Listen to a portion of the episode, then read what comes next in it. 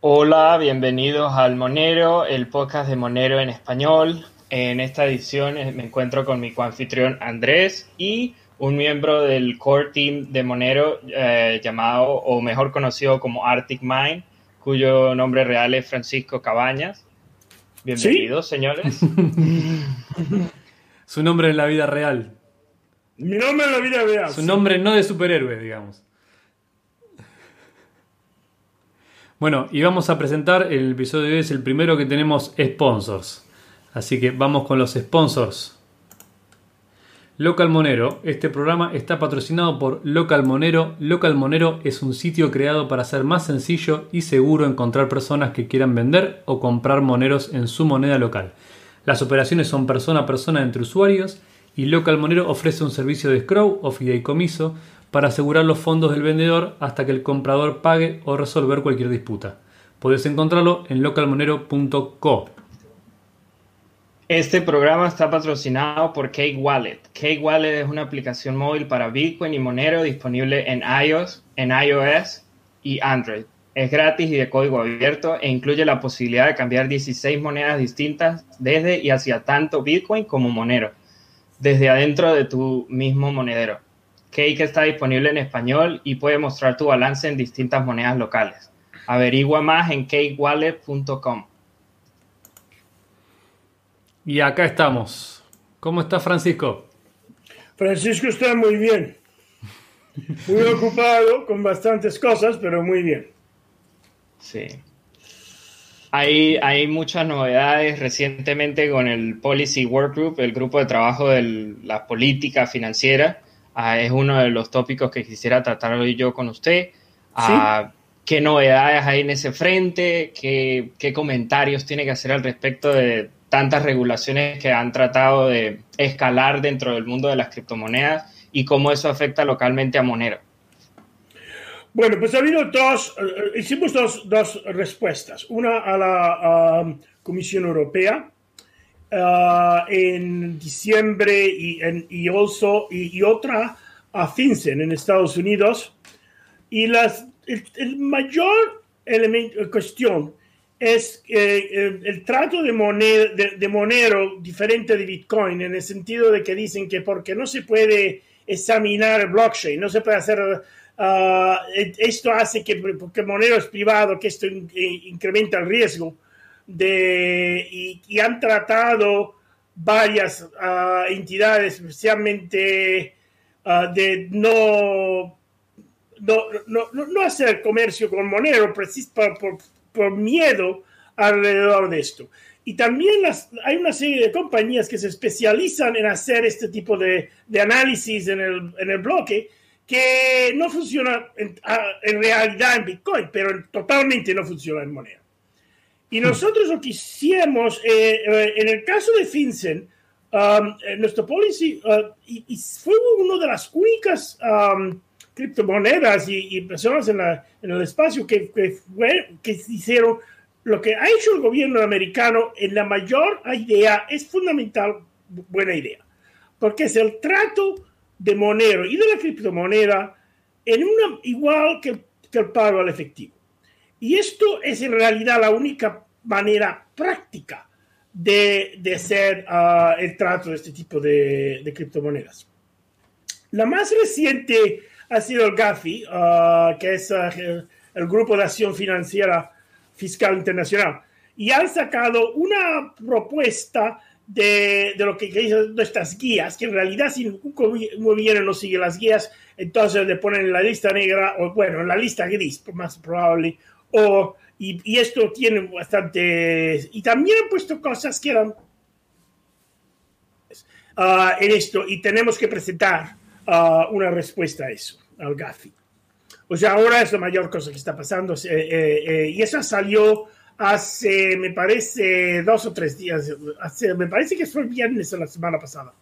Uh, no, es muy reciente. ¿Quién, ¿Quién redactó esas guías, Francisco? ¿Cómo dice? ¿Quién, ¿Quién? fue el encargado de redactar esas guías? Ah, pues fue un grupo ah, en el que estábamos de varias personas en Monero, personas, bueno, yo fui uno de ellas, uh, Midi Poet, uh, Samson uh, Justin Einhofer, pues seis o siete personas en el grupo de Policy de Monero, Binary Fates y también otro, uh, y que, que basado, que, que contribuimos a, a, esto. Y es un grupo que se, se bueno, hicimos una presentación y lo, consideramos, y como era bastante similar, cuando salió lo de, empezamos con la comunidad, ah, con la Comisión Europea, la Comisión Europea nos dio casi dos meses o más de dos meses para, para prepararlo, y luego FinCEN salió, y FinCEN lo hizo con muy poca noticia. En medio de las Navidades, um, y fue, bueno, me parece que 15 días, y, mm. y, nosotros pudimos hacerlo mayormente, porque ya habíamos hecho mucho de, del trabajo para, para la Comisión Europea.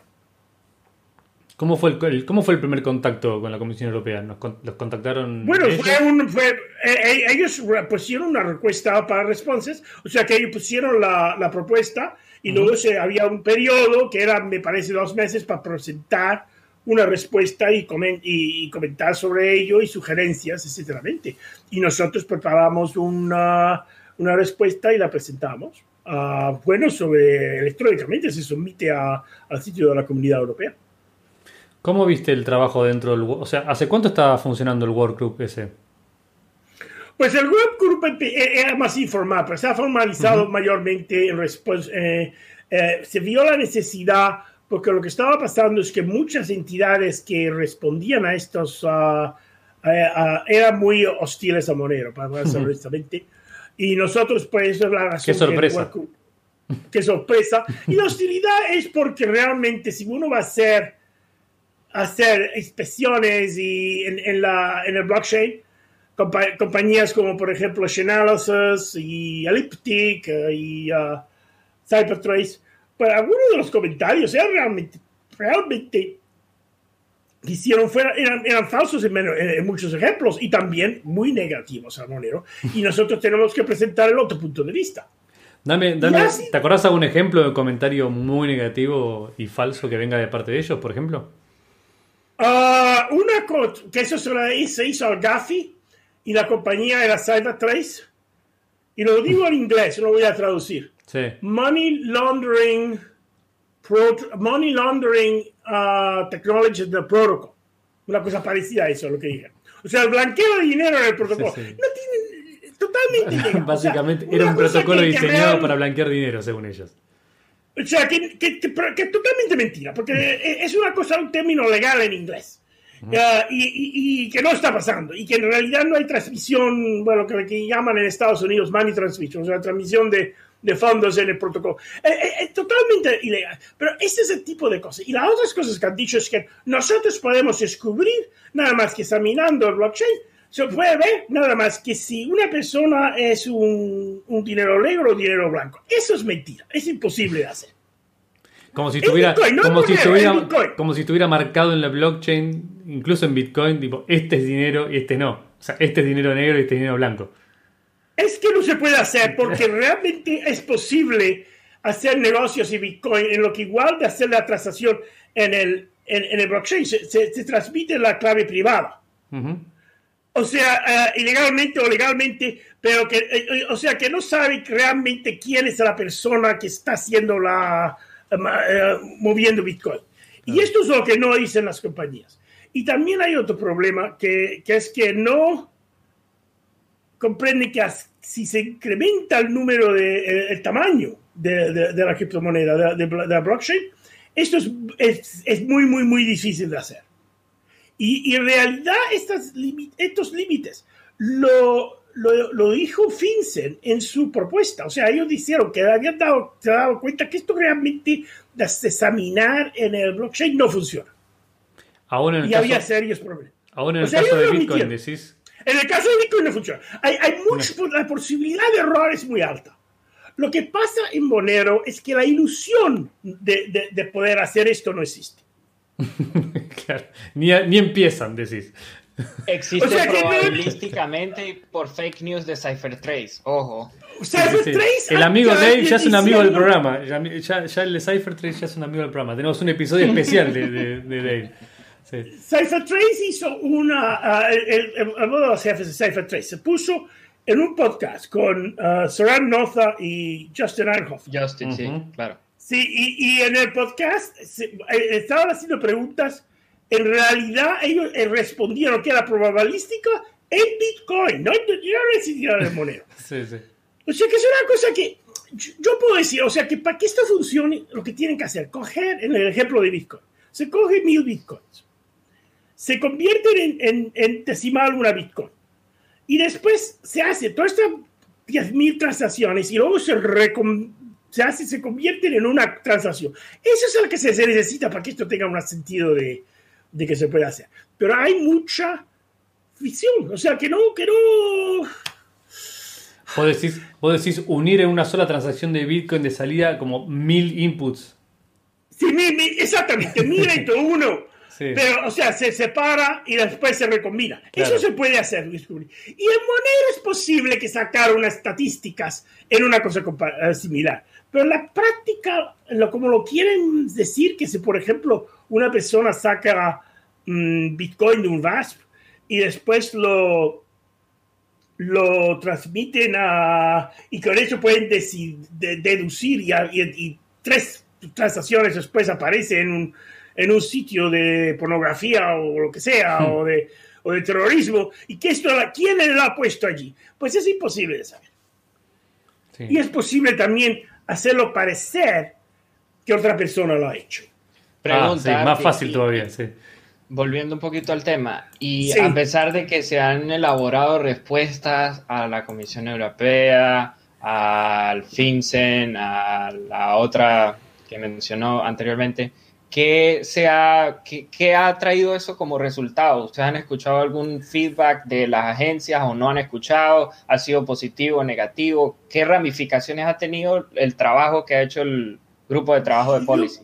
En generalmente positivo. Yo, por lo que he oído, porque también indirectamente eh, es que ha sido muy positivo.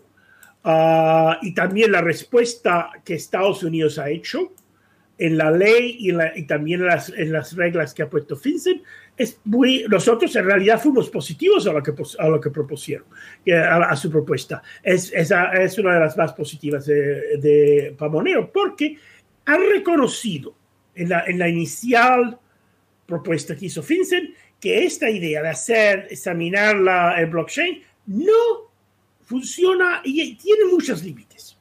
Y se han dado cuenta que eso ya, ya, ya no hizo. Nosotros lo que, hicimos en, en, ese caso es reforzar las cuestiones que ellos tenían. O sea, que ellos decían, esto no funciona muy bien. Y nosotros fuimos y decimos, bueno, realmente funciona muy mal. Le sacaste grises en el medio, digamos. Y ahora con el GAFI, que es el, en inglés el FATF, eh, eh, eh, también han hecho una propuesta y también hay, hay una cosa que alguna de las cosas que también ahora va a ser una, muy interesante es los pagos al efectivo.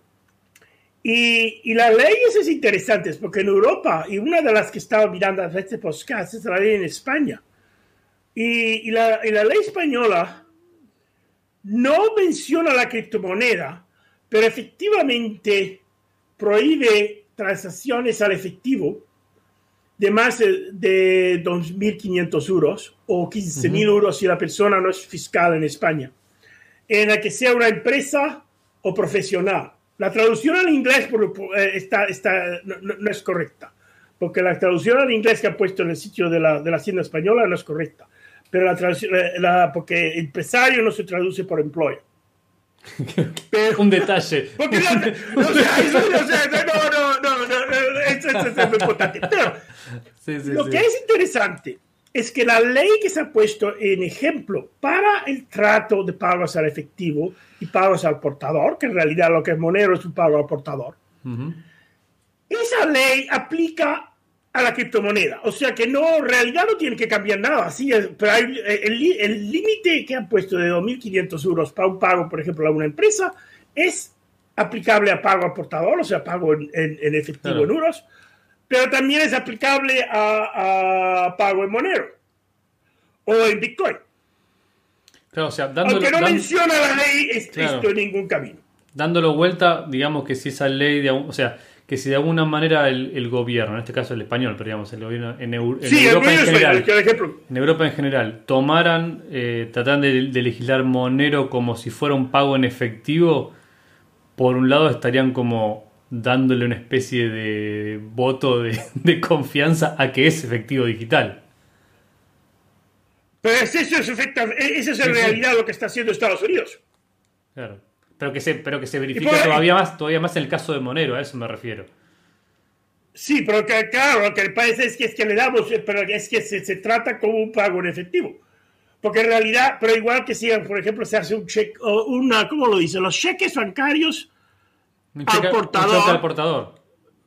O sea, cheques bancarios, uh, solo estoy leyendo la ley, cheques bancarios al portador denominados en cualquier moneda. Cualquier otro medio físico incluidos los electrónicos, concebido para ser utilizado como un medio de pago al portador.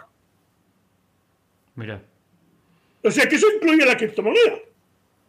Y sí. Lo, creo, creo que usted lo comentaba en una de sus apariciones anteriores, ¿no? Eh, que en, eh, de los 70, de los 80, había un tipo de cheque que era muy diferente al que se conoce ahora y que era como el portador. Nadie le importaba a cuál era el destino de ese cheque, solo que se hacía un cheque y se podía redimir por parte de cualquier persona, no importar a quién. ¿Me explico? Bueno, cualquier persona que haga eso, un cheque y, se, y a la persona a la que se le pague lo firma, eso es un cheque apartado. O sea, eh, eh, por ejemplo, si uno al banco, lo endorsa, exactamente. Si está endorsado por el, por el que, al que se ha pagado, esto es un cheque aportador. O si no se pone el nombre de la persona a la que se paga. Es un cheque al portador.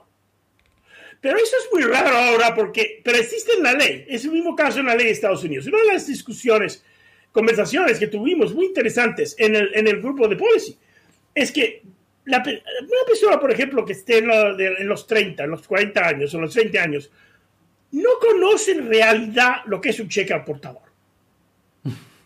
Eso, ahí es donde iba. Eso creo que fue lo que usted mencionó en una, de sus apariciones anteriores y quería que usted explayara un poquito más, que explicara, que contara qué es lo que quiso decir usted con eso. Es que prácticamente ya nadie, usa cheques que no sea una empresa, digamos. Nadie que no sea una o Sea, no, o sea, pero, por ejemplo, si uno iba a un banco antes de usar las tarjetas de débito, si uno en, en, el año 70, yo voy a un banco y yo quiero sacar dinero, yo firmo un cheque al portador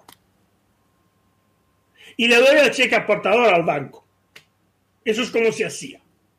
Era muy común. Eso es lo más Se pagaba el cheque. Le das un cheque a tu propio banco para que te dé, para que te dé el efectivo. Para que, o sea, que le daba, hacía un cheque, realmente se le daba al banco y el banco daba, daba el dinero. Eso es como se hacía. Muy era muy común. Sí.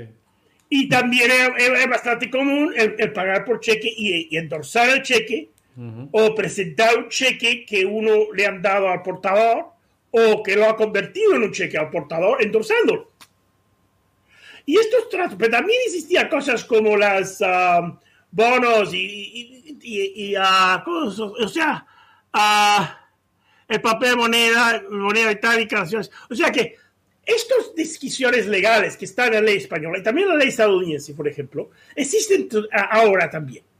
Lo que pasa es que con el ejemplo de pago al efectivo, en, por ejemplo, en euros o en dólares, el, el cheque, eh, el concepto de, instrumentos fiscales al portador eh, son muy raros. Hmm. Y ahora con la criptomoneda es como vamos a, volver al año 60, 1960. O, o sea que las personas que, por ejemplo, sean mayor de edad, de 60 años, como yo, o digamos, ejemplos de 70, 80, ellos conocen a los pagos al portador como una cosa normal. Una persona que sea, por ejemplo, de 20 años o de 25 años, o, pues no, no conciben el pago al portador. O sea, es muy raro que alguien usa un cheque. Usan tarjetas de débito, especialmente en partes del norte de Europa, es, es común.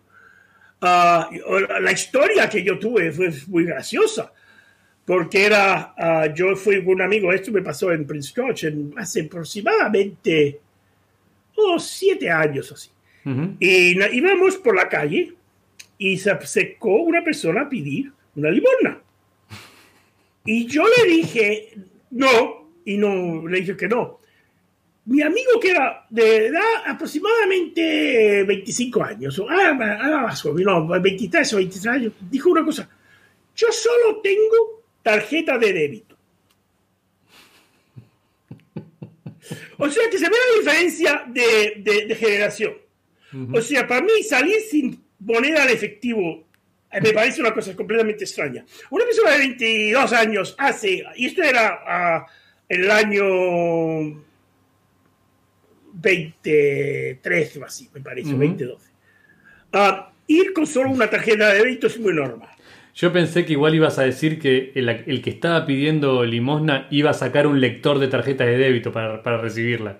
No, eso está así. Estaba pidiendo limosna ya estaba profesionalizado el tema, sí. O sea, que no se podía. o sea, que ese es el ejemplo. Pero el ejemplo es muy clásico, porque cualquier persona que sea pobre o que no sea. no tiene, eh, no tiene acceso a este tipo de cosas. O sea, una tarjeta de débito, hay que tener una cuenta de banco. Hay que tener un cierto crédito.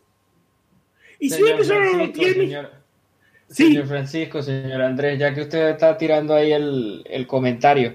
Uh, es muy importante resaltar y hacerle la contra al conoce a tu cliente y al KYC, precisamente por lo que usted está resaltando, porque el KYC eh, lo que hace es limitar el acceso a las personas a estos servicios financieros. El, el hecho de que para usted tener una cuenta bancaria, una tarjeta de débito, una tarjeta de crédito, usted tenga que presentar su ID, su ID, su, algo que le verifique el domicilio donde usted reside, etcétera, etcétera, etcétera, etcétera lo está barriendo usted de tener acceso a esos servicios que sí tienen otras personas. Y por eso es que el argumento de Andreas y de muchos famosos en el mundo cripto desde hace años es que esto le permite a cualquier persona con acceso a un teléfono móvil tener acceso a transar de manera libre sin que alguien le pida su nombre completo, ni dónde reside, ni ninguna de esas políticas de los reguladores. Pero es que también es no solamente el nombre y donde reside, es que hay que haber un intermediario. O sea, que hay una compañía, un banco que puede decir sí o no a, hacer esa transacción. Lo de intermediario. El intermediario, ese es el problema. O sea, que es, una cadena de, de rent seekers. Ese es el problema, o sea que el problema es el intermediario. Pero una persona que sea económicamente lo que que, que, sea muy, que esté muy bien económicamente.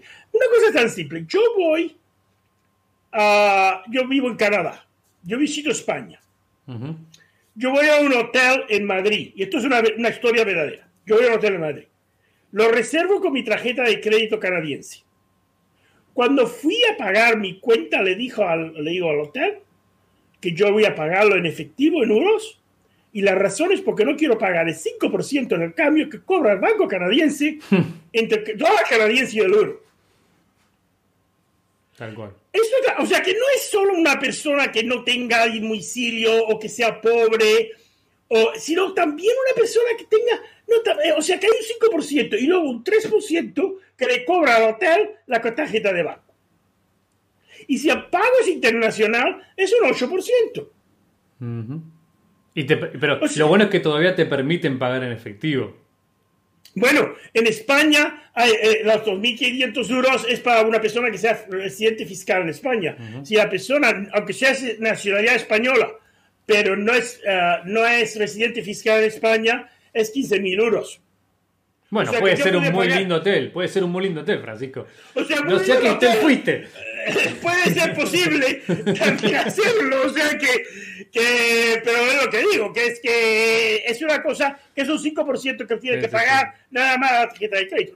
La, Comisión Europea, la Comunidad Europea ha puesto leyes para restringir lo que pueden cobrar dentro de Europa, pero no pueden determinar lo que un banco en Canadá cobra un 5% en el cambio a, a, a una persona que está usando la tarjeta en dólares canadienses en España.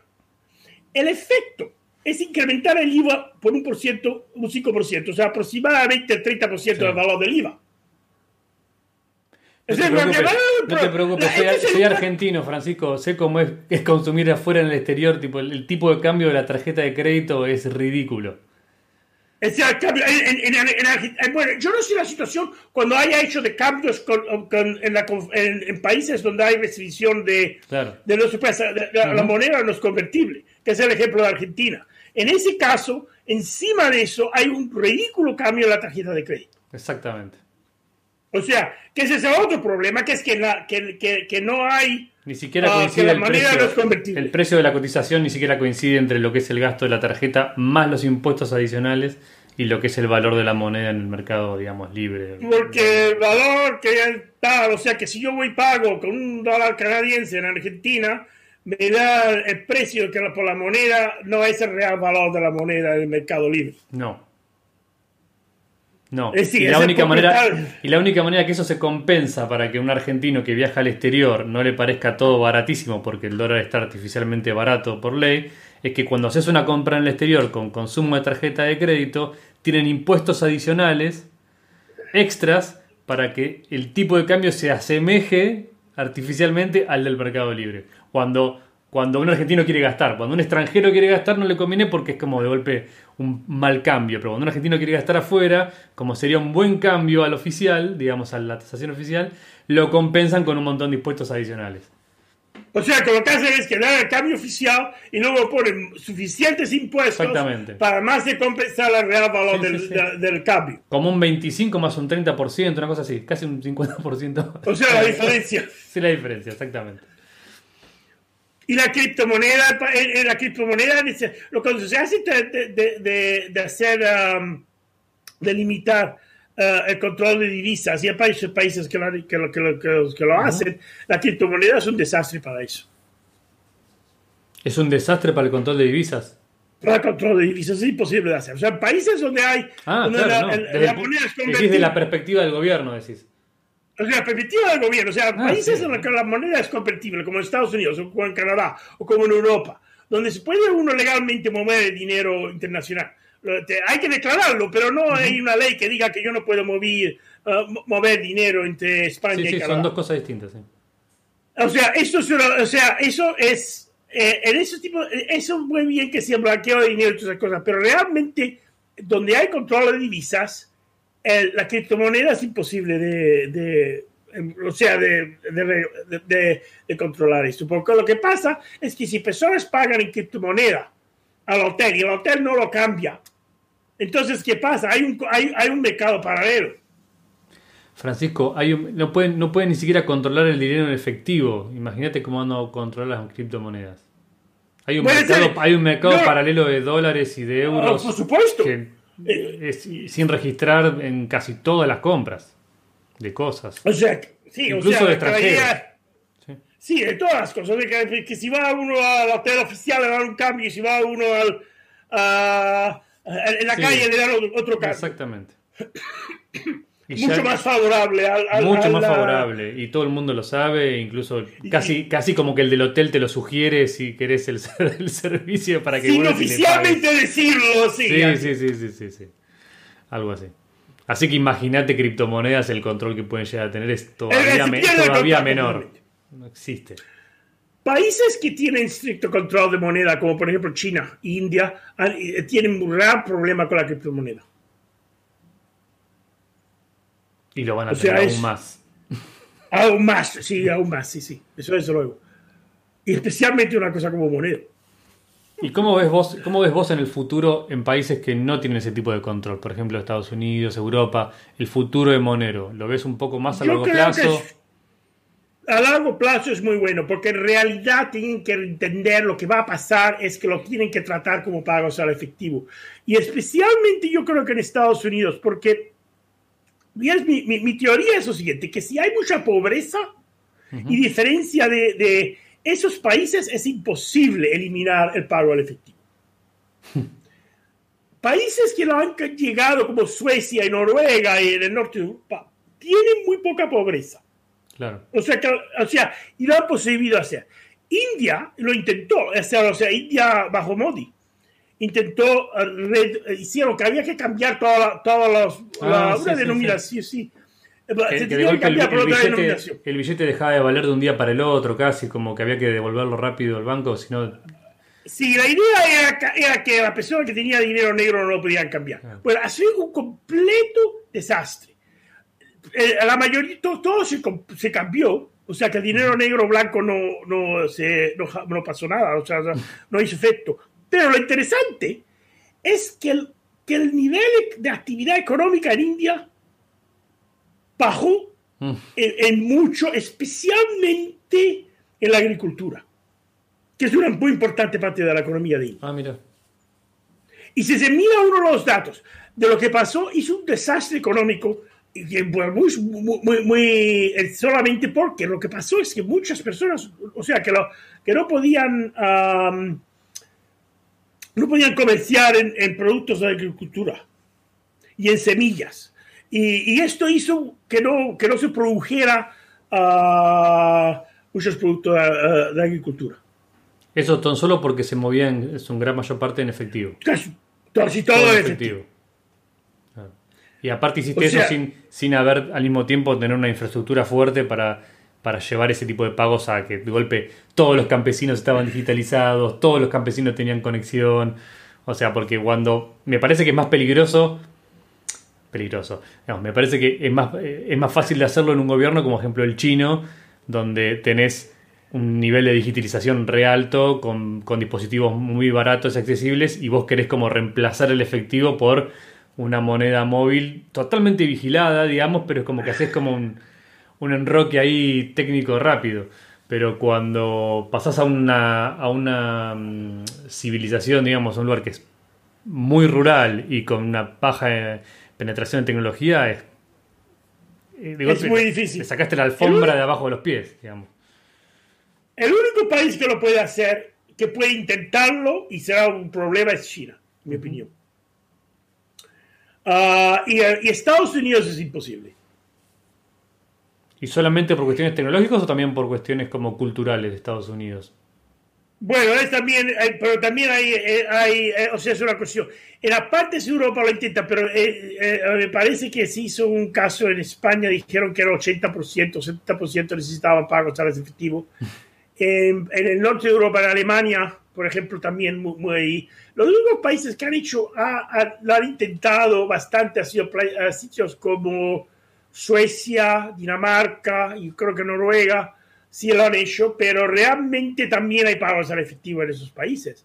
Pero esos demás lo han podido hacer. Pero en realidad en sitios como la mayoría de los países no es, una cosa que se puede hacer. No. Lo, intenta, lo intentarán al gobierno no, puedes, no puedes culparlo por intentarlo, claro. Pero es también la idea de que, de que no se dan cuenta que, que realmente hay un hay una parte de la población que no lo pueden usar, que no pueden utilizar estos pagos vigilados. Yo pienso que, yo pienso que a medida de que eso, bueno, por ejemplo, el caso de Suecia es interesante, a medida que los suecos están muy bien, ¿no? Entonces es como que pareciera que van cediendo ese tipo de libertades al uso del efectivo, pero al mismo tiempo como que están un estado que relativamente funciona y que tiene una inequalidad baja, pareciera como que no es gran cosa, pero cuando empezás a trasladar ese tipo de, de, manejos del dinero en países que no están tan bien, me parece que se rompe instantáneamente. ¿Vos crees que, o sea, yo creo que, por ejemplo, va a llevar un poco más de tiempo, pero que incluso en lugares como Suecia, Monero, por ejemplo, puede llegar a tener un futuro bastante prometedor pero por el lado de la privacidad, cuando la gente se empiece a preocupar por las restricciones, pero no por las restricciones de moneda, a eso me refiero. Bueno, la, cuestión de privacidad es, el, efecto de Monero, pero también hay otra cosa que, que, no, se, que, no se considera con Monero, que es que Bitcoin está limitado el número de transacciones que se puede hacer cada segundo. O sea que no se puede incrementar el bloque. Mirá cómo vamos a tu terreno, Francisco. Esa. Es mi terreno, es la razón que yo vendí mi Bitcoin por moneda. Exactamente. A eso íbamos. Antes de que se me olvide, ya, con esto cerramos el tópico y nos vamos de lleno a escalabilidad, que ahí tenemos materia por tocar hasta el fin de los tiempos. a una manera de contraatacar esta, que esta gente no tenga acceso a los servicios financieros eh, y conozco de varias historias de primera mano, es como andar por la calle y decirle al mendigo o al artista de calle que está tocando un instrumento, cualquier cosa que estén haciendo como para generar algo de ingreso, como ellos no pueden ah, aceptar las tarjetas de débito, de crédito y reciben moneditas, también pueden tener, se le puede dar una cartera de Monero, una cartera de Bitcoin, una cartera de lo que usted prefiera, y ellos imprimir o tener en una lámina un código QR entonces funcionan como los NFC, las tarjetas de débito y de crédito, y ellos reciben las propinas con un código QR. Le da mucha facilidad y ellos van apilando sus propinas en las criptomonedas de su preferencia. Ya podemos ir a la escalabilidad. No, no, eh, lo puedes iniciar. Pero eso funciona solo que la criptomoneda tiene que tener buena escalabilidad. O sea, en el, caso, de, Bitcoin, en el caso de Bitcoin, nadie va a pagar 50 dólares para dar una propina de un dólar. O de un euro. Es que a eso es a lo que iba. A eso es a lo que iba Francisco. Porque en el caso de Suecia, a eso es lo que iba con el caso de Suecia.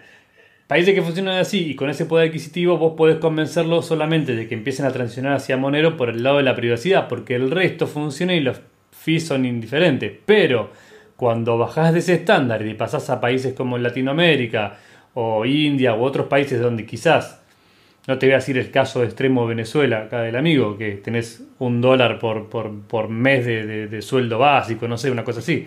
Pero, digamos, cuando vas a países donde igual en Argentina pasa lo mismo, creo que el sueldo estándar es de 300 dólares por mes, depende de qué tipo de cambio tomes. O sea, es muy bajo. Vas a estar, es una persona que por cada transacción va a estar gastando 8, 10 o 15 o, o 3 incluso, es carísimo. Entonces, más allá de eso, digo, en lugares quizás con más poder adquisitivo, la privacidad se entiende mucho más como un valor extra de Monero, pero en todo el resto del mundo es casi todavía igual de importante o más al principio el tema de la escalabilidad. Que las fees sean accesibles y que sea rápido de usar. Bueno, sí, sí hay, la escalabilidad es que tiene que haber la posibilidad de hacer la transacción. Y si uno no puede hacer la transacción, preocuparse si es privada o no, no tiene mucho sentido, en mi opinión. De hacer la transacción en tiempos y costos razonable. Bueno, pero es una cuestión de... Lo que le importa es que le llegue su plata y listo, que hace quieto. Si la ganó en Ethereum, en un ERC20, eh, e en lo que sea que le llegue, no le interesa. A ellos no les interesa nada, porque ellos casi de inmediato lo van a cambiar. A ellos no les interesa holdear. Eso nosotros, que nosotros somos idealistas y, ah, manera lo máximo. Pero, por ejemplo, Ethereum es un, es un buen ejemplo. Yo vendí 100 dólares Ethereum por Monero y me cobraron 4 dólares para, para, solamente para enviar el Ethereum al, cambio. Eh, tuviste suerte. O sea, 100 dólares es un 4%. Eso es a lo que me refiero. Monero, en el otro lado, es uh, menos un centavo de dólar. Sí, sí, sí. Son, son tarifas muy mínimas o comisiones. bueno. guarda, guarda, Francisco, que dijiste que habías vendido todos tus bitcoins como en el 2013, más o menos, ¿eh? y ahora estás diciendo que vendiste 100 dólares de Ethereum, de algún lado lo sacaste los Ethereum. En el 2013 ¿eh? no existía Monero. Yo vendí mi, mi bitcoin por Monero en el 2014 y 2015. Y muy poco que me he quedado en el 2017. Sí, sí, no, tranquilo. es una broma. es una broma. El 2013 ahora, ahora, ahora, en este podcast nos enteramos que vendiste todo el Bitcoin en el 2016, pero que tenés Nano y IOTA hasta, hasta el día de hoy. Yo no tengo IOTA, yo no tengo Nano. Uh, tengo Monero y tengo Namecoin. Mm. Name, uy, mirá, sale no, pero Namecoin porque lo compré, hice un negocio en eso y, y no lo he cambiado y tengo un poco, pero mayormente... Por motivos sentimentales. Sí, claramente, porque la, pero es una... Uh, pero Natecoin en realidad no ha hecho nada. Pero mi, mi, inversión es Monero. Francisco, volviendo aquí, que nos, nos, volvemos muy poco serios y aquí estamos en una conferencia súper seria del Monero en español. uh, eh, lo que quería volver al, a traer al cuadrilátero es el, MRL70, ¿no? Que fue su papel que, le sugirió al Research Lab recientemente y que lo recibieron de forma positiva. Cuéntenos un poco de qué trata y cuáles son las mejoras que usted propone al protocolo, eh, cuáles fueron los comentarios de quienes lo recibió, cualquier cosa que nos quiera hacer. Sí, bueno, pues, pues la idea es, lo siguiente, o sea que si se ve el bloque de, Monero, um, hay un median que es ah, corto y el largo. Y lo que puede pasar es que si, por ejemplo, pasa un incidente que, no, que, no hay negocio, como por ejemplo ha pasado con el COVID, por, unos días, si el tamaño del bloque ah, carece a, muy poco, entonces la tarifa sube mucho en Monero. Y esto es lo que, el, eh, y lo que yo he, propuesto es para que esta, el bloque no se, se, adapta no solamente al bloque, sino lo que se considera en Monero el, um, el mínimo bloque sin, sin um, penalty.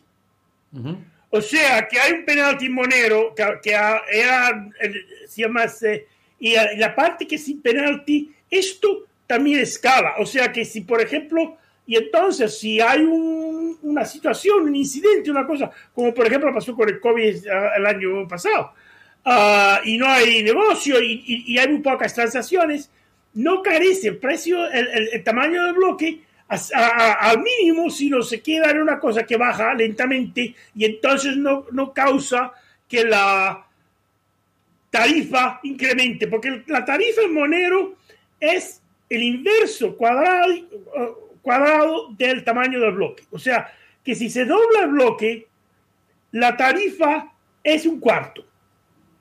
Ok. Y si, por ejemplo, hay un bloque que 100, 100 que es el ejemplo que propusieron en el, en el, en el, 70, ah, era 100 ah, veces el, mínimo, pues si, la, si esto de pronto carece al mínimo, la tarifa puede incrementar 10.000 veces. Y lo que yo he propuesto es que esto no, eh, no pase inmediatamente, sino que tarde un mes, dos meses, o sea, es una cosa lenta, que entonces no, no, no, pasa que, que de pronto una tarifa pasa de, de ser ah, un centavo a ser 10 dólares. Disculpa, eso pasa porque se trata de mantener como el rendimiento económico del bloque cuando, cuando el bloque incluso se achicó mucho, digamos, para no bajar demasiado la recompensa del bloque. Exactamente, porque lo que pasa no, lo que el, minero, eso es otro problema que, tiene Bitcoin, que es, que es que el minero tiene la idea en Bitcoin de que las tarifas van a ser como se va a compensar al minero. En Monero eso no pasa. En Monero hay una mínima emisión que, que paga el minero. O sea que no hay que preocuparse de que el minero no tenga compensación. Lo que acá llamamos muy comúnmente emisión de cola, lo que produce muchos chistes.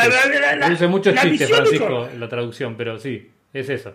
es eso, exactamente. Lo que llamamos el inglés emission, que es una mínima emisión. O sea que, que la que no baja más, en, el caso de Monero,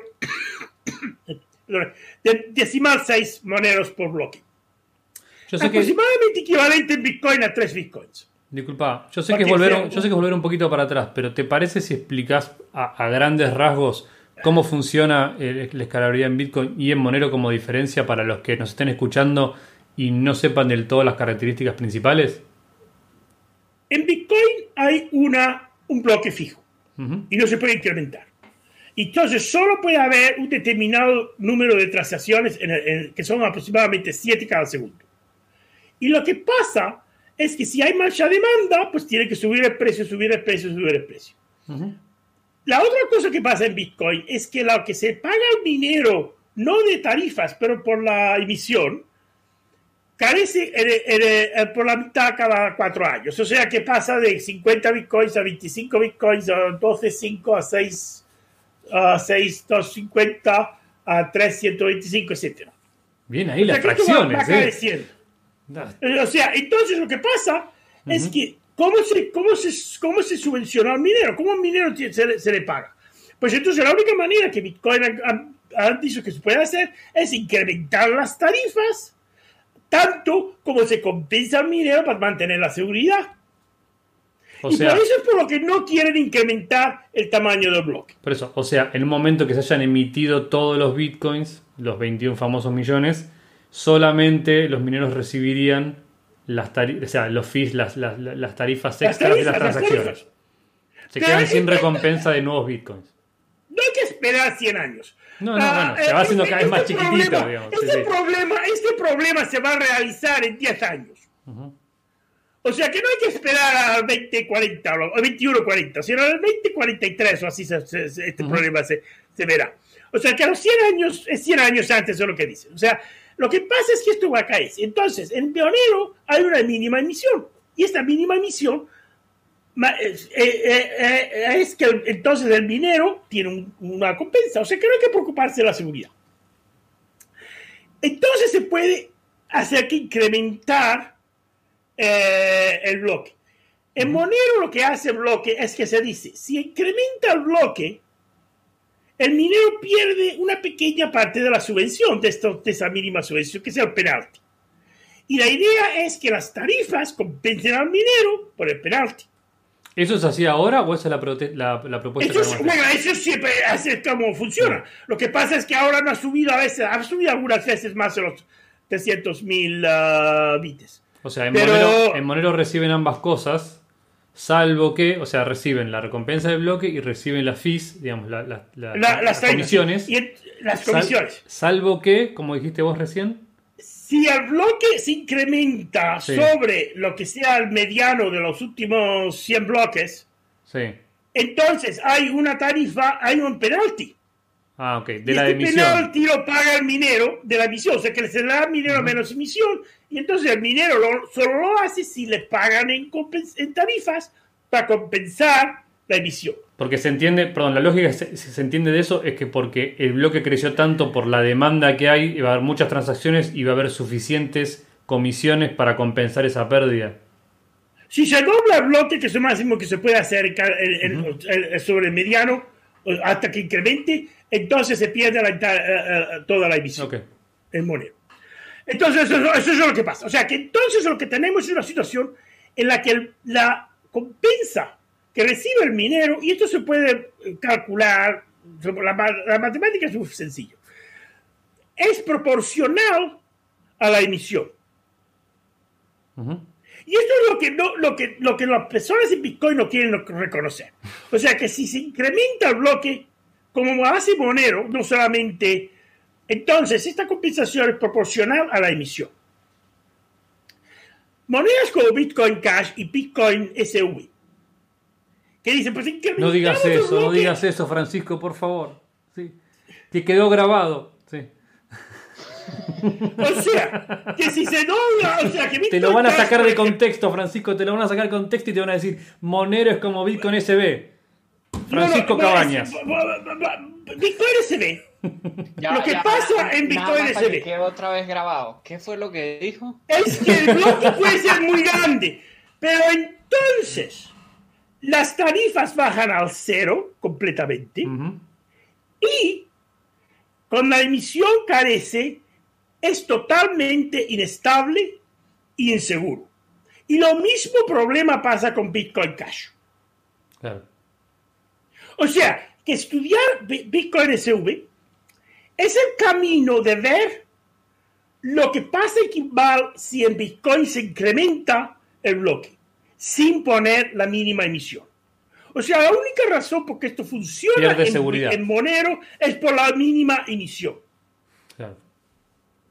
Y, por eso yo espero que probablemente menos de 10 años, en 10 años, monedas como Bit- Bitcoin SV y Bitcoin Cash van a, van a tener muy serios problemas de seguridad. Yo, yo opino que antes, pero si querés. Eso es una cuestión de tiempo. Es una cuestión de tiempo. O sea, tendrán que restringir el bloque de alguna manera. Sí. Bitcoin SV tiene, no tiene ninguna restricción en el bloque. Monero tiene una restricción. Si se elimina en Monero la mínima emisión, Monero sería inseguro. La única razón por la que Monero es seguro y mantiene su seguridad es por esta mínima emisión, la emisión de cola. Bien. Es la única razón que esto funciona en Monero. Si se elimina esto, pues entonces no hay seguridad. El caso de Bitcoin SV es más libre que Monero, o sea que no hay restricción, no hay penalti, no hay nada que restringa la- el, el incrementar el bloque. Y en ese caso, si Monero pasa a ser insegura sin la, sin la emisión de cola, Bitcoin SV será un desastre de seguridad. Claro.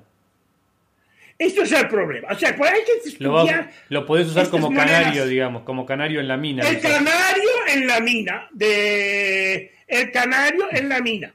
Y el ejemplo mejor del canario en la mina es Bitcoin. Porque Bitcoin tenía la misma fórmula muy similar a la de Monero. Ujú. Y en el 2019 dijeron, no, tenemos que restringir el bloque porque vamos a ser totalmente insegura. Y, y- y- y- no lo pudieron mantener. Y la, y, la tarifa en el bloque que tenía Bitcoin cuando lo, cuando lo hicieron es aproximadamente la décima parte de lo que era la tarifa de cola de Monero. O sea, ya Ah. hemos visto que Canario ah, ha sobrevivido la tarifa de cola de Monero y se ha muerto cuando se ha bajado aproximadamente 10 10 10 veces. Lo ponemos O sea, todo en el mismo balde de todos los canarios muertos que tenemos. O sea, Canario está en, en Sí, ya. sí, sí. está Yo, creo, muerto. yo creo que Bitcoin SB se va a morir antes de que se muera el canario. O sea, creo que se va a morir por otras razones más allá de la emisión, pero bueno. Pero el problema de Bitcoin es que con Bitcoin lo que han hecho es que han dicho, muy bien, ma- ma- si suben la tarifa, si solo se usa para grandes cantidades de dinero, es posible que se mantenga alguna seguridad en Bitcoin.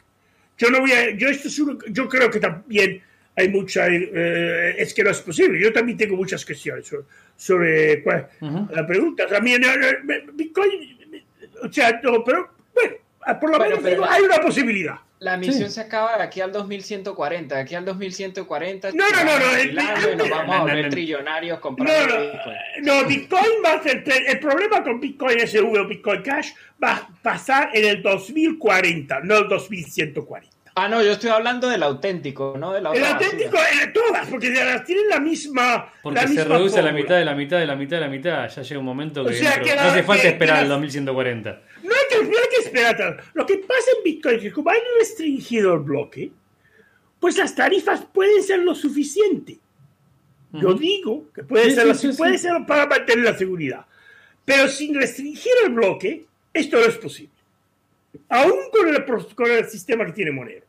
O sea que la única, No, o sea, por lo que digo, el- la- la- la- Monero funciona por la emisión de cola. Elimina la emisión de cola, Monero no funciona.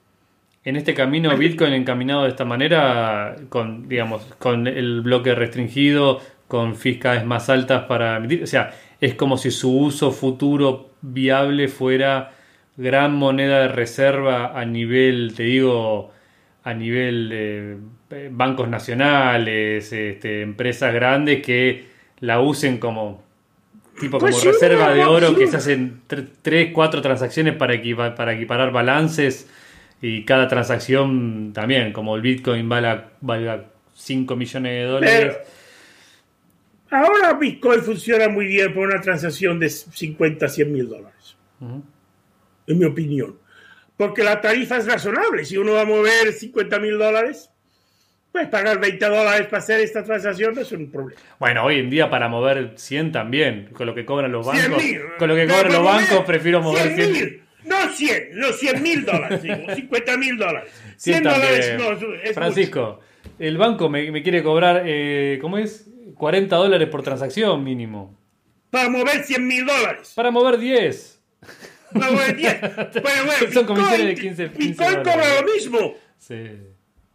O sea que Bitcoin está cobrando lo mismo. Y o sea, casi, cada Bitcoin co- casi, eh, sí, es, es, es, Pero no iba a ser- menos como el banco. ¿No iba a ser un banco en el bolsillo de cada persona? Sí, pero Y un bueno, banco ¿viste es- por dónde es- empezaron? El bolsillo de cada persona tiene una, con una tarifa mayor que el banco. O sea, está el bolsillo de cada persona, pero la tarifa es más que paga el banco. Bueno, pero por algo tienen que empezar. O sea, que, que por eso es lo que yo digo, que, que, que la situación de, de hay que hacer. Y el otro problema es que lo que no se conoce es que dicen, es que, es que la, la Internet no lo soporta, es que, es que no se puede hacer en Internet, es que no se puede hacer el tamaño de los ordenadores. Esto no es problema. En, el- en los 10 años que esta conversación sobre el bloque de Bitcoin ha existido, que es desde, ah, ah, son 11 años, Ujú. La capacidad de Internet de una persona, por ejemplo, en una casa en Estados Unidos, Ah, sí. ha incrementado aproximadamente 80, más de 80 veces. O sea que un bloque en el 2010 de un megabit es equivalente aproximadamente a 87, me parece, megabits hora. Claro. Para, como infraestructura, lo que necesitaría para moverse de la misma manera. O sea que en realidad el problema no es uno de la, del ordenador. No. No es el problema de que de, de, de, la capacidad de Internet. Y más en países que sean más pobres. O sea, por ejemplo, se nota más. O sea que esto no es el problema. El problema es que, la, la eh, eh, es que el, el blockchain no, no, no, se puede crecer. O sea, está de manera que no se puede incrementar. Y es un problema que la única manera que lo pueden resolver en Bitcoin es incrementar una emisión de cola. Pero esto ya se, ya se pierde los 20, los, los 21 millones, los, los, 21 millones de Bitcoin que están sagrados en Bitcoin. O sea que es una situación de que, de que está de manera que no funciona. Por eso tendríamos es una cuestión que, de tiempo. Tendríamos que cambiar un montón de, de, remeras y stickers si cambiaran los 21 millones. O sea que no, que en realidad.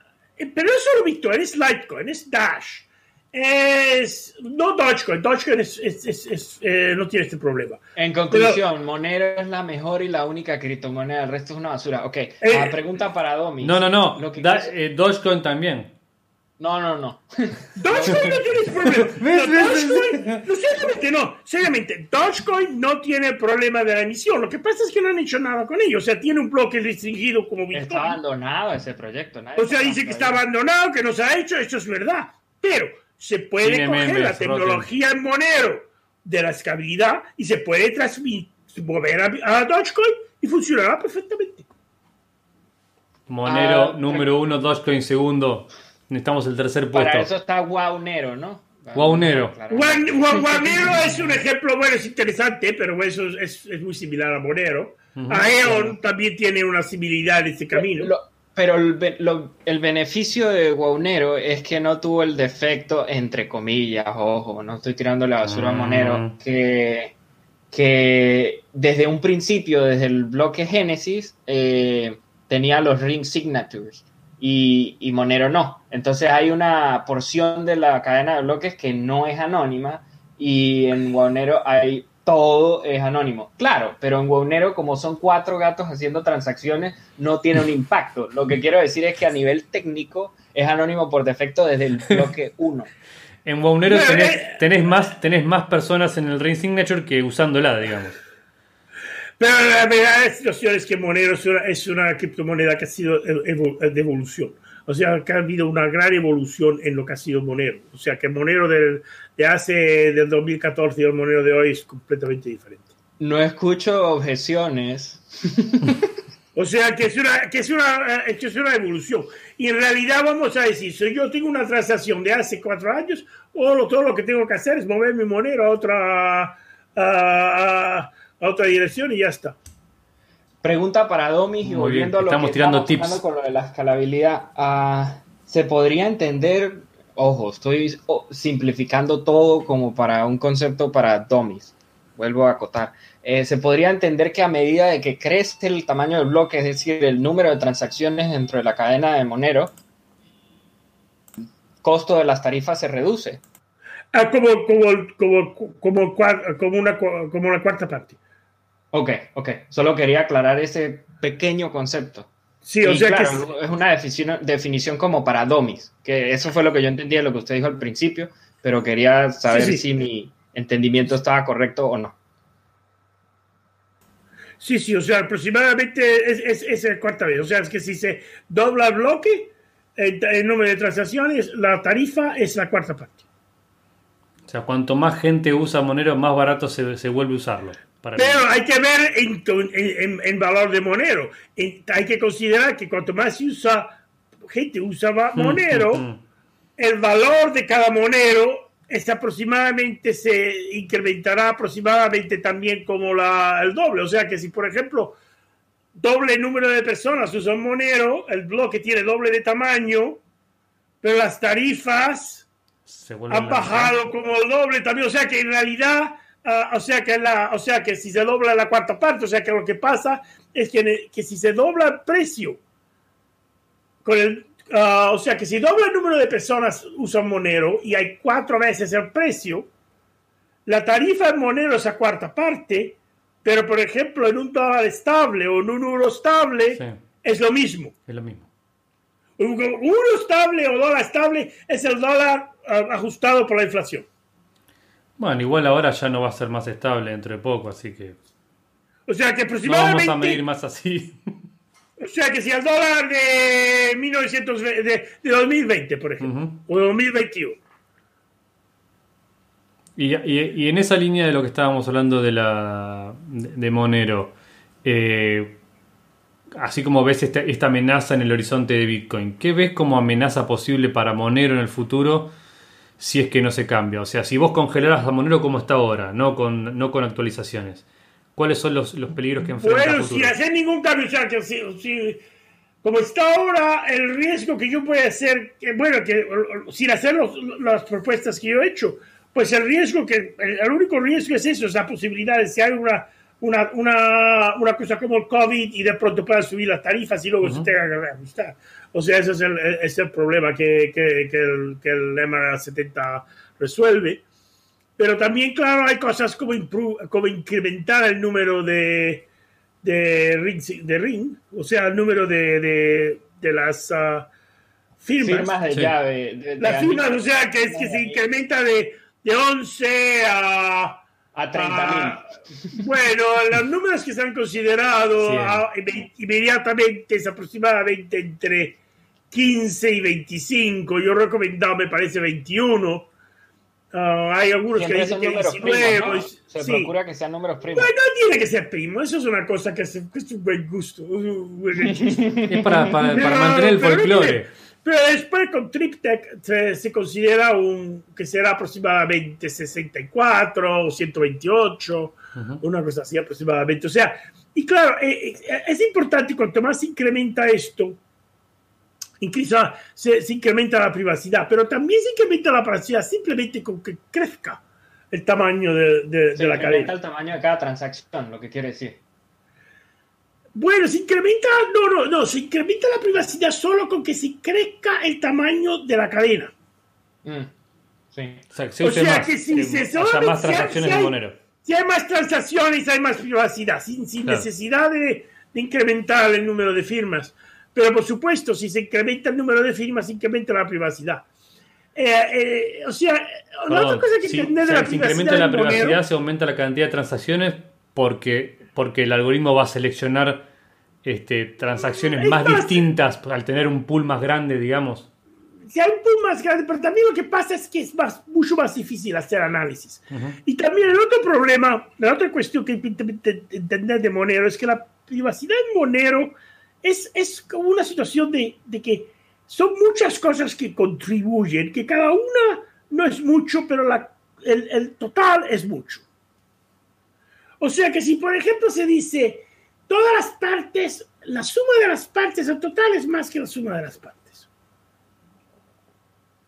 Es una linda frase. o sea, que, si, por ejemplo se mira, uh, si yo digo, por ejemplo, solo tengo, uh, la, la, solo, se, solo se oscura la cantidad, no se sabe lo que es la cantidad, pero eso hace que cuando se hacen las firmas, yo puedo tener una cantidad de decimal monero y de 10.000 monero y de 00001 monero y no se sabe cuál es. Si se sabe la cantidad, las la, múltiples firmas es más fácil resolverlo. O sea que es una cuestión de que todas las cosas contribuyen. Bien. O sea que no es... sí. ¿De qué, a qué equipo le juega usted? Porque ahora pues estamos debatiendo o se ha ido conversando cómo van a ser las mejoras del protocolo próximamente. ¿A, qué partido le juega usted en sentido de que se aumente el tamaño de, de las firmas de anillos provisionalmente a 15 o a cualquier número y que después se implemente Triptych, pero en unos 6, 8, 10 meses? a o prefiere que se haga todo junto, pero dentro de un año, ¿qué, qué, ¿a qué palo le tira? Yo, yo prefiero que se haga aproximadamente un 21, un 19, o posiblemente un 25, pero 21 o 19, e inmediatamente lo más pronto y después haga triptych. O sea, esa es mi preferencia. O sea, esa es mi preferencia. O sea, que, o sea, no es un desastre si se hace 15 o 17, pero... En este provisional se implementaría el bulletproof positivo, ¿verdad? El plus, el que sí, el bulletproof positivo se... y que mejoraría la... escalabilidad por 5%, que es una mejora mínima, pero es algo, claro. Es algo, sí. Y también la, el, el 70, los cambios que he propuesto en, en el mareo. Ah, muy bien, pues entonces se hace más famoso de lo que ya usted es. O sea, eso es lo, que se hace, lo que se, se, hace a propuesta, porque la propuesta es que se presente en este... Eh, y después, y, y, cuando haga TripTech, pues entonces será 64, 128, yo pienso. Hay que, o sea que, que, y eso va, pues, va a tardar, uh, puede ser un año, pero es que hay, con las, con las firmas múltiples y TripTech hay, hay, hay cuestiones. Hay cosas, hay, ¿no? porque, porque las firmas múltiples se ven perjudicadas si se activa Triptych, pero a, día de hoy, ¿quién está usando uh, las múltiples firmas de Monero? También hay que preguntarse eso, ¿no? Hay algunos que lo usan, pero hay que tener mucho cuidado con cómo se, cómo se hace esto. Eh, o sea, eso es una de las razones. O sea, yo no, no digo, se puede hacer, pero no es tan simple como parece. O sea, yo soy de opinión que se haga la, la cosa inmediata, sea el, el, pues eso, un 19, un 21, y después con los con los con el, con uh, plus de bulletproofs y con uh -huh. 70 y después se hace las otras uh, se puede mirar tripta que normal un año aproximadamente y se puede entonces hay tiempo para resolver eh, eh, el choque con las múltiples firmas ¿Qué tal le ha parecido que seguimos rompiendo récord y récord y récord los últimos meses de transacciones mensuales, diarias, y entonces todo el mundo está haciendo fiesta? ¿Qué le parece? Me parece, bueno, que ha pasado es que es, es, no, no, me, no, me, sorprende. Eh, en realidad, Monero, o sea, sí, pues es lo que me parece que es, lo, yo decir, pues yo lo esperaba, pero en realidad la situación es, es muy sencilla. Monero tiene muy, unas, unas, tarifas que son muy bajas, número uno. Número dos, a la privacidad. Funciona. No tiene los problemas que tiene Bitcoin con que no se pueden hacer transacciones ya hay mucho eh, crecimiento y, y es en, en, en uh, o sea que esto, pues sí, es una cosa que lo que va a pasar es que antes o después van a, va a tener que, que, que, incrementar el precio. Pero es lo único que yo puedo decir, pero no me, no, no me sorprende. Francisco, vos que estás eh, en Monero desde el principio, básicamente. Eh, o casi, casi. Casi desde el principio. Casi o sea, yo empecé, yo descubrí Monero. Estadísticamente estás desde el principio, Francisco. O sea, era vos y otros seis. Bueno, desde, desde, empecé, me parece, yo comprando Monero en mayo del 2014, mayo, junio. Califica, o sea, muy... califica como el principio. Yo lo que, te, lo que te quería preguntar era, comparando, bueno, quizás no tan al principio con 10 personas, 20 personas, pero la comunidad, la comunidad general de Monero, eh, ¿cómo, la, cómo, ¿Cómo la veías en aquel momento? ¿Cómo la ves ahora? ¿Qué cosas te gustan más? ¿Qué cosas te gustan menos? De, la, de cómo fue cambiando. Bueno, es que, bueno, es que la comunidad es mucho más grande, muchas más personas contribuyendo, uh, es mucho más, es una moneda muchísimo más fuerte. La, toda, cosas que, o sea, que es, es, una moneda totalmente diferente, en mi uh -huh. opinión. O sea, que acá, acá es una evolución desde, y, y, y, si se compara en el 2014 con ahora es completamente diferente y muchísimo mejor. Uh -huh. O sea, es una cosa que, que, que, es una cosa de evolución, no es una cosa de... Pero es que la comunidad es muchísimo más fuerte. Se dice mucho que, que, Monero está basado en CryptoNode y Bitcoin y lo que sea, pero ya se podría decir a ciencia cierta que ya no es CryptoNode, es otro animal en su especie, quiero decir, porque se le han implementado tantas mejoras y tanta, tantos protocolos nuevos, innovadores, que ya no es la base, digamos. Sigue siendo la base, no me malinterprete, pero con estas mejoras, pues sí. ha variado. ¿Sí me quiere, me quiere entender? CryptoNode no funciona. CryptoNode en, en su implementación no tiene la, la emisión mínima o la, o la emisión de cola, la mínima emisión. Eso no lo tiene cripto no. Y por lo tanto es por la razón que Bitcoin tuvo que, que, perder eh, la escalabilidad. Bueno, por eso y porque ya habían minado más del 80% de esos ladrones. Sí, pero, pero el 80% es precisamente por lo que se ha descubierto el canario. Porque la mina del 80% provocó el que este, este, esta eventualidad que va a pasar también en Bitcoin, que va a pasar también en Bitcoin Cash, que va a pasar también en Bitcoin SV, lo aceleró. O sea, claro, eh, eh, solamente el 20%. esta primina, o sea, hacer una primina y que parezca niña mina, muy interesante, pero el canario eh, eh, ha descubierto este problema, o sea que, que la consecuencia de esta de la 80%, 83% me parece que fue, deprimida en, en Bitcoin, es lo que ha permitido descubrir el problema de la escalabilidad de Bitcoin. Era como si, hubieras metido un, canario que ya tenía neumonía en la mina, básicamente. O sea, que, la, que, la, que el canario que ha muerto se ha descubierto porque hicieron en Bitcoin este, esta estafa. Yo creo, que, yo creo que ya tenemos nombre de episodio con lo del canario, te digo. O sea que el canario, el canario en Bitcoin, esto se ha descubierto porque la razón por qué ha bajado muy rápidamente y lo que ha hecho es acelerar lo que va a pasar en Bitcoin, lo que va a pasar en Bitcoin Cash, lo que va a pasar en, en um, Dash, aunque más lentamente. Vale, todas se van a morir monedas. Pero no va a pasar en Dogecoin. No va a pasar. Con la que yo le doy más, de, eh, o sea, eh, la que le doy más tiempo para sobrevivir de las que tienen, van bajando la mira es Dash. Dash. Sí, porque, es muy lento, porque es muy lenta. Ah, mira, y entonces es, bastante lenta. Pueden ver a los otros morir y entonces pueden decir, pues entonces tendremos que hacer algo.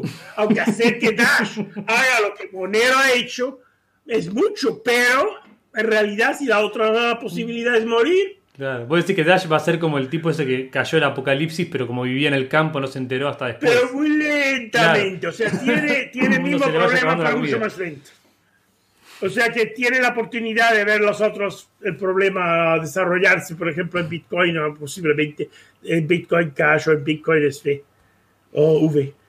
¿Sabes por qué te hacía la pregunta yo antes de la comunidad y cómo la veías en diferente? Porque, como bien dijiste vos, eh, digamos, desde su comienzo hasta el día de hoy, Monero fue aplicando muchos cambios y fue pudiendo actualizarse y mejorar para mantener, y incluso mejorar su seguridad, su escalabilidad, o sea, fue cambiando y eso fue gracias a eso, eso no va a continuar, eso no va a continuar. Claro, eso es, lo que te iba a preguntar, ¿cómo veías? O sea, porque eso fue producto de una comunidad mucho más pequeña, capaz que está más enfocada, que hasta cierto momento fue evolucionando, haciendo evolucionar la moneda. ¿Cómo ves de acá hacia el futuro? Como con una comunidad más grande, con más actores, con quizás no todos tirando para el mismo lado. La, la razón de esto no es solo la comunidad es un ejemplo de, porque la razón de esto es que la razón para tener que hacer cambio también es mucho menos, porque cada cambio elimina la necesidad de más cambios. Bueno, eso es algo bueno, digamos. También paso, y esto pasa, o sea, un buen ejemplo es, ah, por ejemplo, Microsoft Excel. Hmm. Cuando se desarrolló este tipo de, de software, se desarrolló, por ejemplo, en, los primeros años había muchos cambios y después en realidad no hay ventaja en hacer cambios.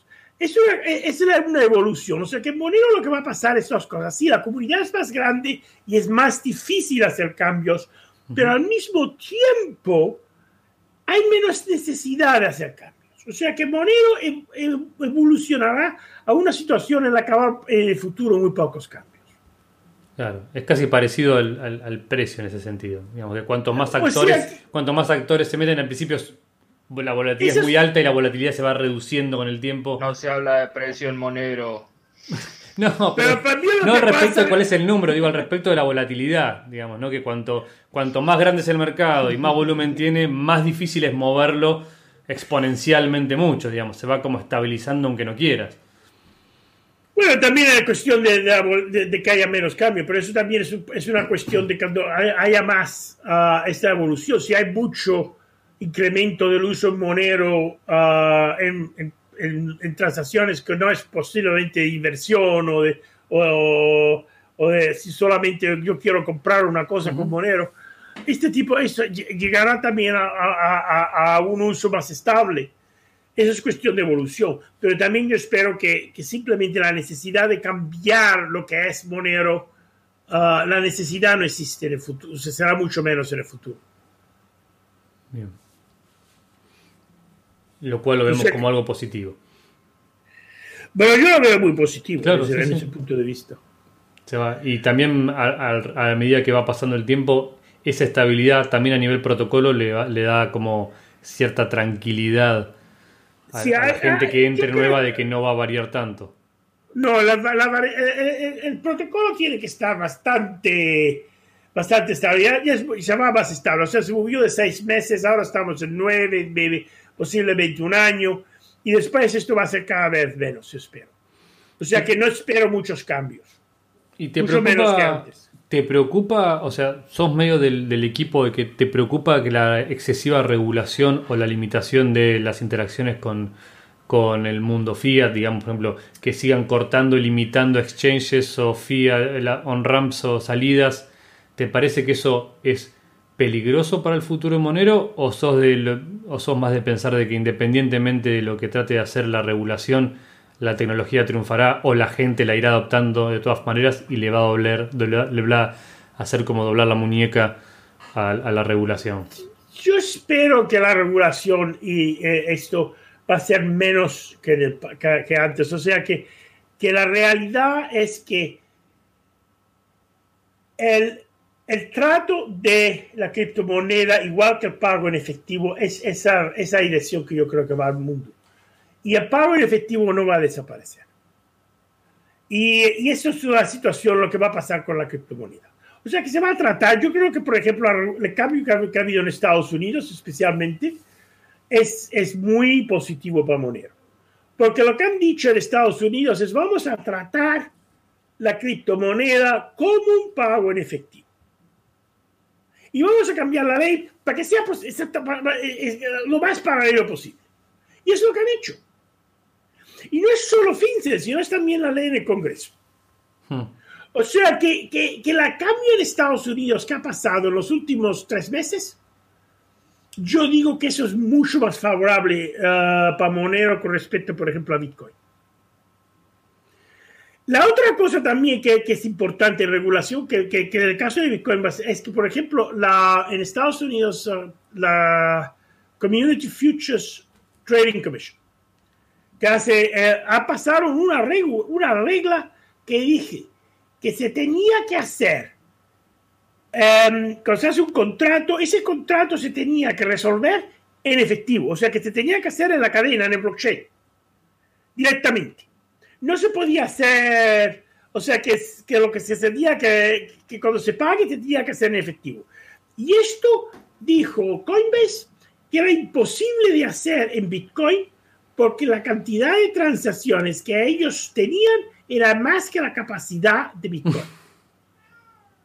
Esto está en la... En la esto está en la eh, o sea, y, eso es, o sea, es cierto, digamos. Y después llegó la, la, la, Community Futures Trading Commission. Dijeron, no importa, eh, eh, esta es la ley como lo vamos a hacer. O sea, entonces, uh, Coinbase dijo, pues no podemos comprar uh, Bitcoin en, en, pago. O sea que si se tiene que ser pagado entero, me parece que. Francisco, te hago una última, una última pregunta. Sí. Em, que esto tiene que ver con con Monero, con comunidad, pero también con el, tema del español. ¿Cómo ves vos la comunidad de Monero en español? Eh, ¿Cómo ves la adopción de, Monero en países de habla hispana? Bueno, es diferente yo creo en España que en países como por ejemplo Venezuela. o, sea, que, hay, muchas diferencias aquí. O sea, que si, si hablamos de países que tengan serios problemas económicos con una, como por ejemplo Venezuela, es, un, es el mejor ejemplo, es el más extremo. Pero se siento eh, también Argentina, o sea que donde la, moneda del Estado sea muy endeble o realmente totalmente endeble. Cualquier cosa pasa a ser dinero, incluso la chapita de la cerveza pasa a Bueno, eso es lo que digo, o sea, que, que, que en esa situación es muy diferente que lo que puede pasar en, en- en Europa, o sea, que en eso yo da una, hay que hacer una, una clara diferencia. Yo digo que en países como ah, Venezuela especialmente, sí, a la posibilidad de que la criptomoneda, incluido Monero, te- es, inevitable. Argentina igual. El gobierno puede hacer lo que quiera, pero no lo van a poder. En países como España, pues menos, porque no tiene el mismo problema. El euro es bastante estable y es una situación muy diferente. O sea que, que hay que hacer una diferencia. Yo digo, desde luego tengo que hacer una diferencia ahí, entre, eh, en, en, española. Esa es mi, mi- mi- opinión. Y también digo, por ejemplo, ah, en comunidades como, por ejemplo, la comunidad hispánica en Estados Unidos, pero también, a mí, eh, esa más situación es, no es tan grave como puede ser, por ejemplo, en Venezuela o, en, digamos, y, por ejemplo, en Argentina o en esos países donde hay realmente problema con, la- con, con la Yo moneda. no sé si usted sabe, pero yo soy venezolano de nacimiento. Pues eso es lo que pues se sabe, entonces sabe usted lo que pasa en Venezuela con la moneda. o sea, que estamos a decir ese mejor ejemplo, pero Zimbabue es el, es, el- es el otro ejemplo. O sea, por ejemplo, yo compré billetes de Zimbabue de El famoso de los Yo quiero, yo quiero el billete de Zimbabue de 100, trillones mil de dólares millones de de Zimbabue. trillones, sí. Tengo cinco. Lo, lo compré, lo de, cinco, lo de 100 trillones, no dos menores, pero lo de 100 trillones de, de dólares de Zimbabue, eso tiene un valor colectivo. Claro. Lo compré en eBay. O sea, y tengo, yo soy, eh, eh, compré cinco, o sea que tengo 500 trillones de Cuidado, dólares de Zimbabue. cuidado, Cu- Francisco. Cuidado que sí, sí, sí. Cuidado. Una ballena de, de, Bueno, de dólares que, vale, que, tiene un valor, que tiene un valor posiblemente como un, como un producto de colectivo de 100 dólares. Sí, sí, sí, sí. O sea, de- geniales. o sea que pero lo compré por, por, por, por eso, pero, pero- o sea que ese es el ejemplo, o sea que ese es el, el muy famoso ejemplo. Pero en, en ese tipo de situaciones, pues, es, pues hay- la, la criptomoneda es que el gobierno no lo, va- no, no puede, no lo puede controlar. Necesitamos Porque un- es igual- una es persona igual más de Zimbabue en el podcast estamos. que- sí. O, o sea, es igual que el dólar o el euro o, o cualquier otra moneda que sea extranjera. un, un pensamiento como para ir cerrando eh, de Sí. parte suya. am, ¿Usted qué considera que va a suceder? Al final de la batalla los gobiernos van a ganar y van a penalizar y banear todas las criptomonedas en No. varias jurisdicciones. Ya vaya, no se me adelante. O a el pushback que han hecho los grupos de trabajo como el que usted forma parte de, por el palo de Monero con el de Policy, las respuestas y el backlash de la gente de Bitcoin, de Monero, eh, a forma diplomática y siguiendo los canales regulares, van a llevar a cabo que, por ejemplo, jurisdicciones como la de Estados Unidos, como usted decía más temprano, eh, terminen clarificando que en realidad es como efectivo digital y se quede en ese estatus, en ese limbo y no sigan esas regulaciones cercándonos y cercándonos más, más, más, más. ¿Cuál es su posición? Mi posición es que va a ganar la, la criptomoneda. Y la razón es una cosa tecnológica. O sea, es la tecnología. Nosotros, hay, hay que ver, hay que se- separar este momento y ver si trata aproximadamente el año 70, 1970, 1965, 1970. La mayoría de los pagos en el mundo eran en efectivo. Esto de, de la idea de que todos los pagos sean en efectivo es una cuestión realmente de los últimos 50 años. Ujú. Por eso las personas mayores de 60 años, como pues, recuerdan cuando todo se hacía en efectivo. Bueno, y ahora se La van a. tecnología se van a va volver a unir. volver a lo mismo Claro. y, y en realidad dentro de 100 años la tecnología será que serán todos los pagos serán al efectivo, pero igual de ser. No hay un, o sea que va a ser como una distribución eh, como las criptomonedas. O sea que es una cuestión de la tecnología. Y el gobierno no puede luchar la tecnología. Pero también digo otra cosa. Las autoridades de Hacienda, por ejemplo, no van a perder. Ellos van a estar igual. Eh, IRS en Estados Unidos. Al Capone. 1930. No le pudieron acusar de asesinatos, de robos, pero le, le- le acusaron y, fue a la cárcel por ofensas fiscales. Evasión de impuestos. evasión de impuestos. Y todas las transacciones fueron al efectivo.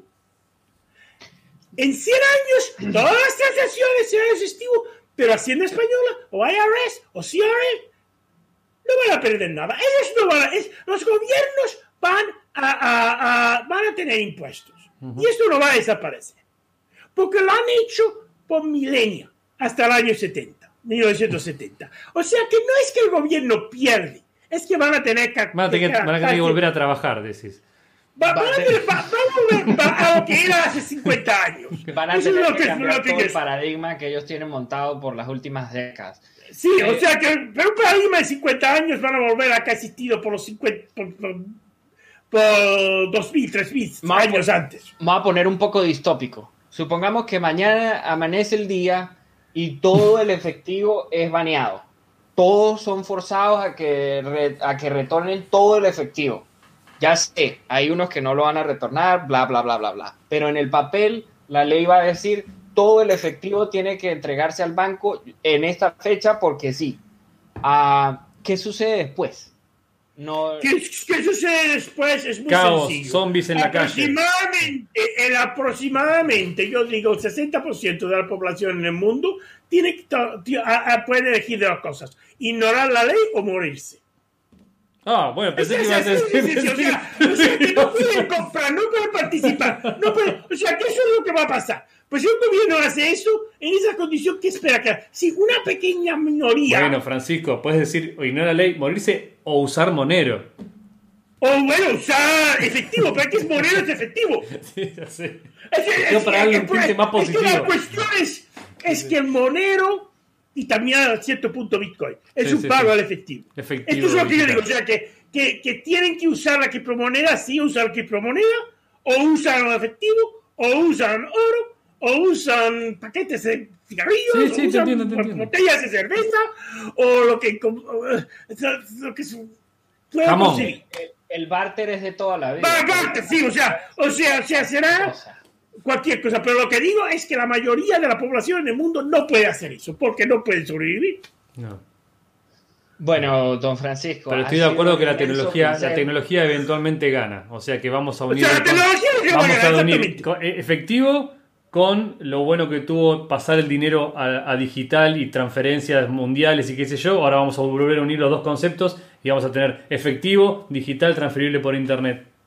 Exactamente, efectivo digital por internet y no hay nada que el gobierno lo pueda... Eso es lo que... Ah, es cuestión de tiempo. Francisco, ha sido un inmenso placer tenerlo con nosotros hoy. Ah, aprecio que se haya tomado el tiempo de hablar con nosotros. Aprecio que haya creado un perfil en Twitter. Bienvenido. Eh, para quienes no lo sigan, aquí el personaje Arctic Mind se ha creado un perfil. Llevó su tiempo, ¿eh? Se, ha unido a otros miembros del core team que tienen sus perfiles en Twitter y se ha dignado a ser un poco más social fuera de Reddit y del IRC. Ah, se ayornó, se ayornó Francisco. No. Facebook jamás. Por favor, jamás. sus redes jamás. Hay que poner el límite en un lado. Hay que poner, un límite. Y el límite es Facebook. Usen software libre, usen software código abierto como eh, pregona mucho nuestro amigo Francisco. Uh, fomenten su privacidad y su autonomía y su soberanía. Pero por, lo por ahora, nuestro amigo Francisco se encuentra en Twitter y lo pueden seguir como Arctic Mind CA. CA. Y pues nada, yo creo que ya podemos ir cerrando. Andrés, por favor, vamos a cerrar con lo de. El placer es mío. Ah, Muchísimas gracias. Muchas gracias, muchas gracias. Francisco. Fue una, conversación muy amena. Muy bien. Muchas gracias. Nos vemos, nos vemos la próxima, Francisco. A la próxima vez. Chao, hasta luego. Y depende a todos. Eh, muchísimas gracias por escucharnos. Y acá dejamos también un código QR para los que quieran dejarnos una propina de si les gustó el episodio porque ya que hablamos tanto de usar Monero, vamos a usar Monero para cosas lindas. Así que sí. Gracias, a, todos por escucharnos. patrocinadores de Local Monero y Cake Wallet. Y pues nada, tengan buen día a todos. Gracias Francisco otra vez. Gracias. gracias. Chao, que estén muy bien. Un abrazo.